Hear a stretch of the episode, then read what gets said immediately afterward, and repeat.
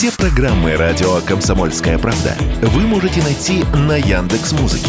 Ищите раздел вашей любимой передачи и подписывайтесь, чтобы не пропустить новый выпуск. Радио КП на Яндекс Музыке. Это удобно, просто и всегда интересно.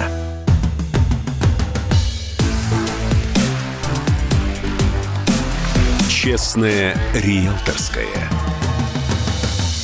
Всем привет! Это программа «Честная риэлторская» и я Юрий Кораблев – ваш помощник в сфере недвижимости. Сегодня поговорим об аренде. Что будет с ценами на съемное жилье в этом году? Как пишут «Известия», ссылаясь на комментарии участников рынка недвижимости, стоимость арендного жилья к весне этого года вырастет до 15%. По словам экспертов, за последний месяц съемное жилье в некоторых городах страны уже подорожало. Цены увеличились до 6%. Так ли это? Я спросил у эксперта рынка недвижимости столицы Александра Саяпина.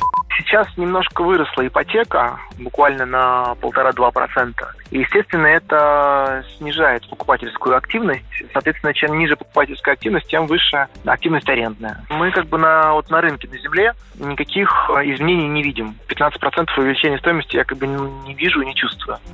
Цены на аренду пойдут вверх, и для этого есть несколько причин, говорят эксперты. Во-первых, снижается объем предложения в крупных городах. Собственники квартир вновь решили продать объекты, появившиеся в прошлом году на рынке арендного жилья, в том числе и для того, чтобы закрыть ипотечные кредиты. Кроме того, часть граждан, уехавших в страны СНГ, решили вернуться из-за ужесточения условий для тех, кто находится там без визы. В результате, на фоне сокращения объема арендного жилья, цены начали стабилизироваться. Спрос на съемные квартиры будет повышаться, однако до сентября значительного роста цен на этом фоне ждать не стоит. Такое мнение выразил специалист рынка недвижимости Александр Саяпин. Вот что он заявил радио «Комсомольская правда». Я думаю, что будет э, незначительный рост на 5-7% в ближайшие ну, месяца 3-4. Дальше надо будет смотреть на изменения экономические и конъюнктурные. В целом ничего критичного. В первую очередь с притоком э, новых жителей которые переселяются в центральные регионы, а, а во вторую очередь со снижением покупательской способности.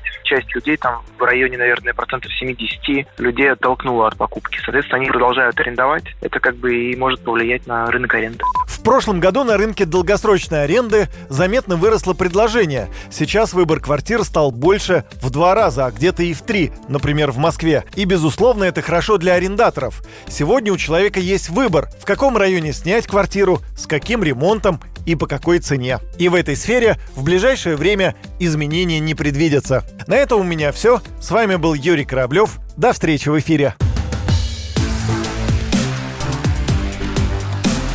Честное риэлторское.